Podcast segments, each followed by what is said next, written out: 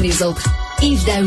J'ai besoin de parler, de parler à quelqu'un, à quelqu'un qui voudrait simplement écouter.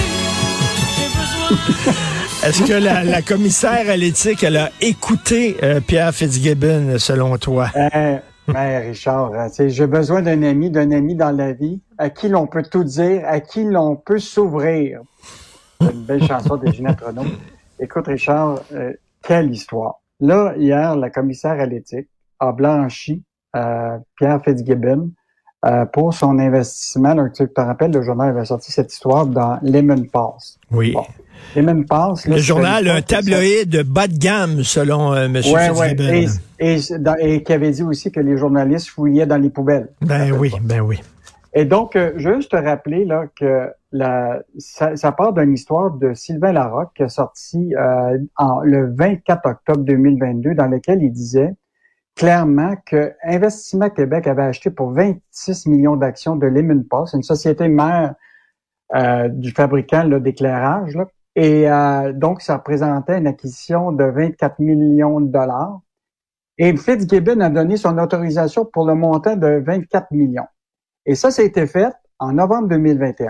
Et à la même époque, et Sylvain rappelle ça, au moment de cette transaction-là, Michel Ringuet, qui agissait comme mandataire de la fiducie sans droit de regard du ministre, était encore son mandataire.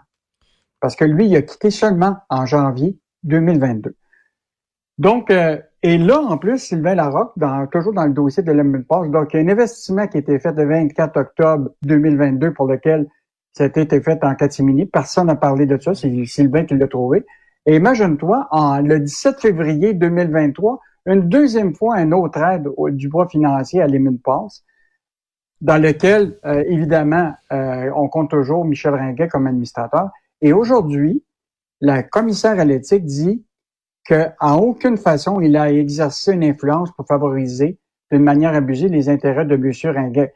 Écoute, c'est eux autres même, le ministère, qui le dit que Pierre Fitzgibbon a donné son autorisation pour le versement de 24 millions pour dans le, la- Ben le oui. mois de- d'octobre. Il y a quelque chose qui marche Mais je pas. dans comprends la- pas, là, tu me semble, à sa face même, je suis désolé, là, mais à sa face même, comme tu le dis, il y a un problème. Et là, la commissaire à l'éthique qui dit non, non, non, il n'y a aucun problème qui passe l'éponge. Bizarre.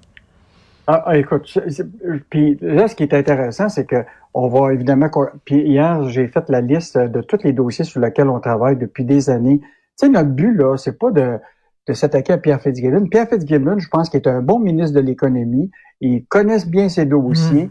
Euh, puis la, la question, c'est que je pense pas qu'il profite personnellement, tu sais, de ça.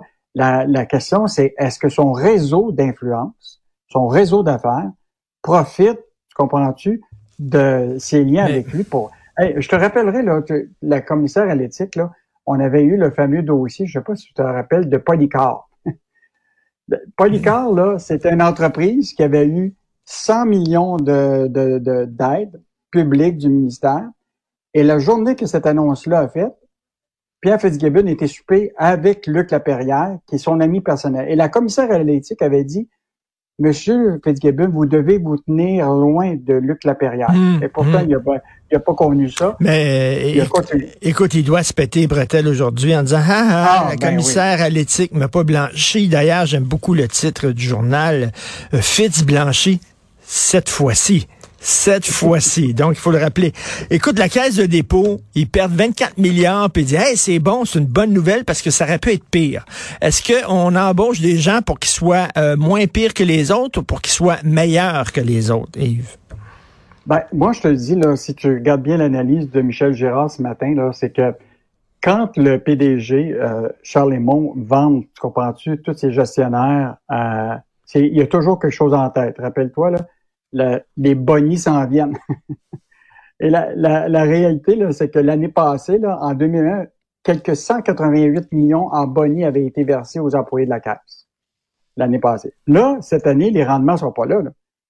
Donc, là, qu'est-ce qu'il va faire par rapport au boni qui va être versé à l'ensemble des, euh, des, hauts dirigeants et aussi des, de- autres dirigeants de, de la Caisse? Là? Euh, ça, ça va être surveillé parce que là, ce qu'il dit, c'est que dans le fond, là, on a rapporté une perte de moins point, euh, 5,6, mais l'indice de référence, c'est mo- 8,3 de moins. Tu comprends ça? Fait qu'il dit, dans le fond, on a, met, on a fait mieux que notre indice de référence. Oui, mais la réalité, c'est que qu'on a quand même perdu 24 milliards. Ben oui, sur, euh, ben oui. En tout cas, je pense que ça, ça va être bien, bien important à suivre. Et l'autre affaire, Richard, que, que Michel euh, met un point très clair, c'est au chapitre des, de, de, de, tout ce qui touche le portefeuille, là, tout ce qui est les placements privés. Là. Ça, là-dedans, là, on a actu actuellement là, 45% de l'ensemble des investissements de la Caisse dans les, se retrouvent dans, ces, dans, dans ce qu'on appelle les placements privés, pour lequel là, la surveillance de tout ça, là, c'est. Il y a, y a pas moi qui doit faire un travail, mais c'est la caisse elle-même qu'une grande partie de l'évaluation de ces placements privés-là, même si certains euh, investissements privés qui font évaluer par l'externe, mais il demeure pas moins que c'est celui-là là, qui a eu un bon rendement de 2,8 dans le portefeuille là, cette année et pas négatif. La question, la question quiz, Yves, c'est que même s'ils ont fait des pertes de 24 milliards, est-ce qu'ils vont se donner des bonnets?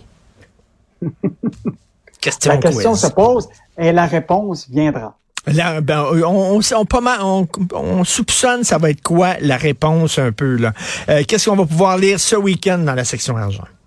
Hey Richard, il y a beaucoup de gens qui disent qu'on a de la misère à recruter du personnel. Tu sais, dans le domaine des technologies de l'information, il y a beaucoup de gens qui, euh, qui trouvent que c'est difficile à cause des géants du, du web et du numérique. Il y a une compagnie au Québec, écoute, ils ont cru leur effectif de 60% en 2022. Ils ont engagé 350 personnes, puis ils vous expliquent comment la recette pour justement réussir à recruter au Québec puis garder son monde. Et c'est pas évident. Ils ont trouvé, eux autres, la recette miracle. Oui. Euh, L'histoire de deux entrepreneurs immigrants qui viennent en renfort aux régions. Tu sais, on parle souvent des immigrants là, tu sais, qui arrivent au Québec, qui viennent voler nos jobs, puis tout ça. Mais la réalité, là, c'est que tu as des entrepreneurs immigrants qui viennent ben oui. créer des jobs en région au Québec. On a deux bons exemples. Euh, puis en terminant, Michel Gérard va venir avec une bonne chronique. Si tu as un petit peu d'argent, Richard, là, où tu mettrais ton argent? Dans le CELI, dans le REER, dans le CELIAP, dans Michel va vous donner quelques idées qui sont très oh. bonnes pour mettre ton argent. Je vais, dé je vais découper ça et mettre ça sur mon frigo. Euh, merci beaucoup. Bon week-end, évidemment. Salut, à lundi. Salut, au plaisir.